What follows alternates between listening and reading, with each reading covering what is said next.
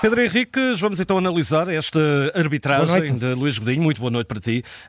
Um, Poderia ser um jogo complicado, até pelo fator que aqui falaste, e bem, no início do estado relevado, um relevado muito, muito molhado, muito empapado em determinados uh, setores do, do, do estádio. Uh, apesar de tudo, parece-me que é uma, uma boa arbitragem de Luís Godinho. Mas vamos então analisar uh, ponto por ponto. Minuto 12, Steven Vitória nunca toca a bola com o braço ou mão, naquela situação em que se pediu penalti.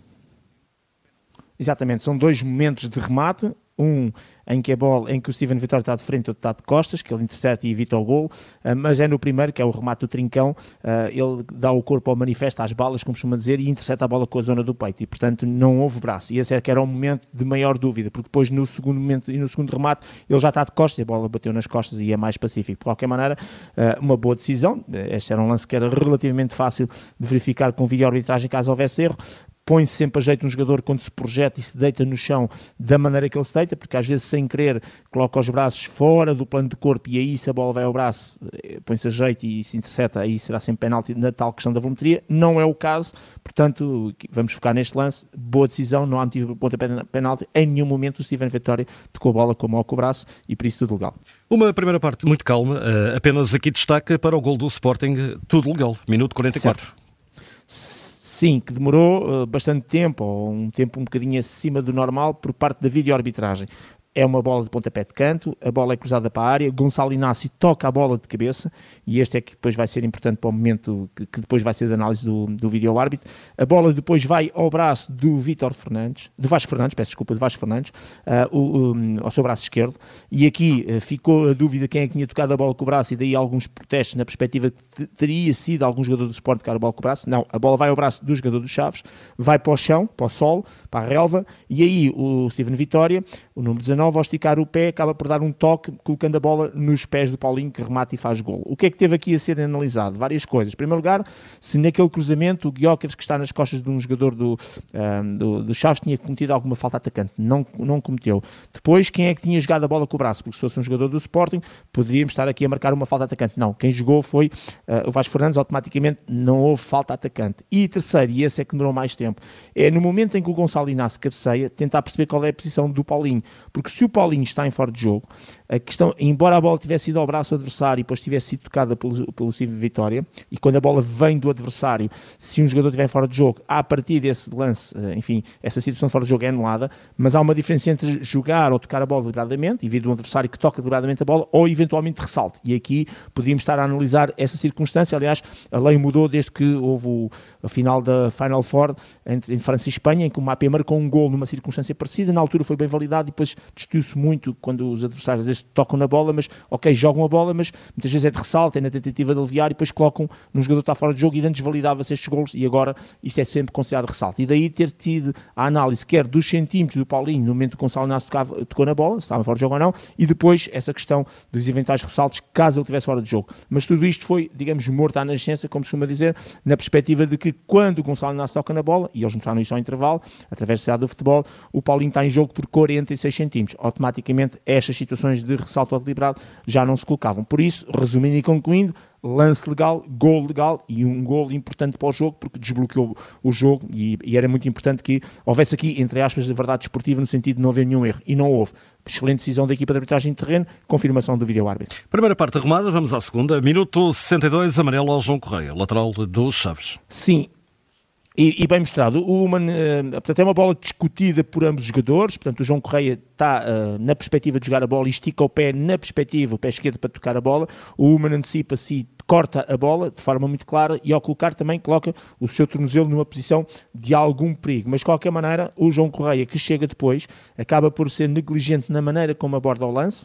Não é uma questão de, de, de intencionalidade, ninguém tem essa intenção e percebeu-se claramente que não, mas é a negligência, ou seja, não tem em conta o perigo, as consequências do seu ato quando estica um pé a um jogador que lhe corta a bola à frente, ou seja, acaba por pisá-lo de forma negligente, bastante dura, o seu tornozelo.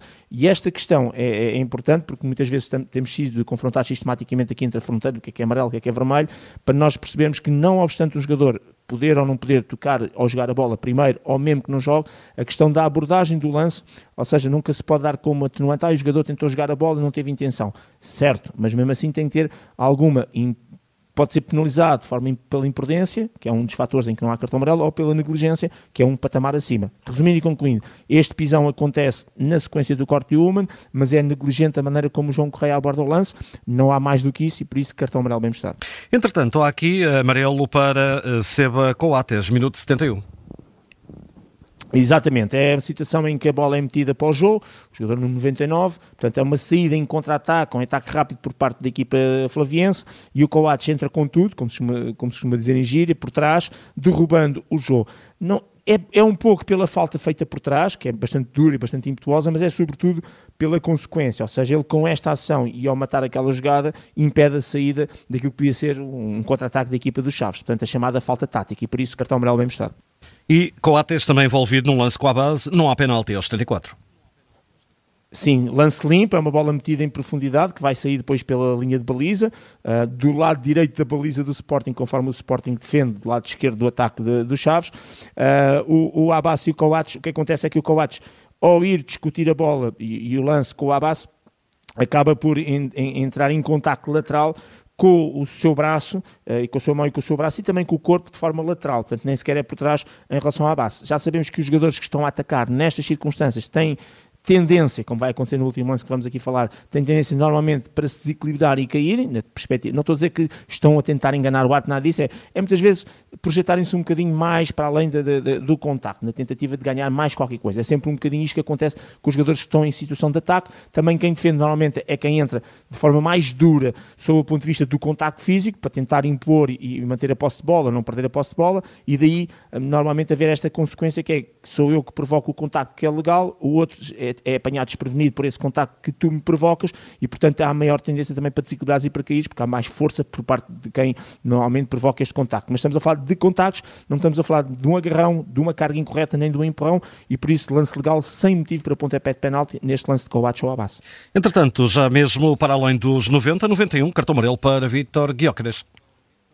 Olha, muito na linha do minuto 62 do cartão amarelo de João Correia. O Guiocas, exatamente, acaba por não ter intenção, vai tentar disputar uma bola que de alguma maneira já lhe está a fugir e acaba por ser negligente na maneira como estica o pé e aborda o lance. Consequência, pisa, não é um pisão tão duro, se calhar, como o do João Correia, mas acaba por pisar também o pé. O, o, o João Correia foi tornozelo aqui, o pé, um, um, de, portanto, do, do, seu adversário, e com este, e com este pisão uh, acaba por ver e bem o cartão amarelo por esta entrada negligente. A fechar, uh, a tal situação uh, de Guilherme a queda, também não há pênalti, minuto 91.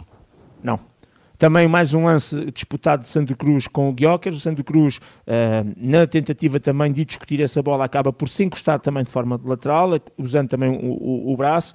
Aqui o Guiocas, na como a bola lhe vai a fugir de alguma maneira, ele acaba também por se desequilibrar pelo movimento de corrida que leva na tentativa de ir buscar a bola. Quando sofre esse contacto, lá está, Santo Cruz, como está em situação defensiva, é ele que faz mais força no corpo, no sentido de saber o que vai fazer, e acaba por ser o Guiocas, que já vem um bocadinho de desequilíbrio, chocar contra ele, acabando por desequilibrar e cair sem, sem infração. E porquê é que eu estou a dizer sem infração? Porque na altura, no, no direto, parecia, porque eles caíram completamente ao da área, mas o que conta aqui é o início da ação, o início do contacto, e o início do contacto é fora da área. Portanto, se houvesse falta, se houvesse falta, seria fora da área, seria livre direto e não pontapé de penalti. De qualquer maneira, nem sequer há qualquer infração. E eu termino com isto, relembrar que todas as infrações da chamada Lei 12, que são, dão origem a livros diretos com dentária e pontapé de penalti, como empurrar, saltar, carregar, arrastar, etc. Por fora, todas elas, com exceção de uma, é sempre onde tem o início a ação.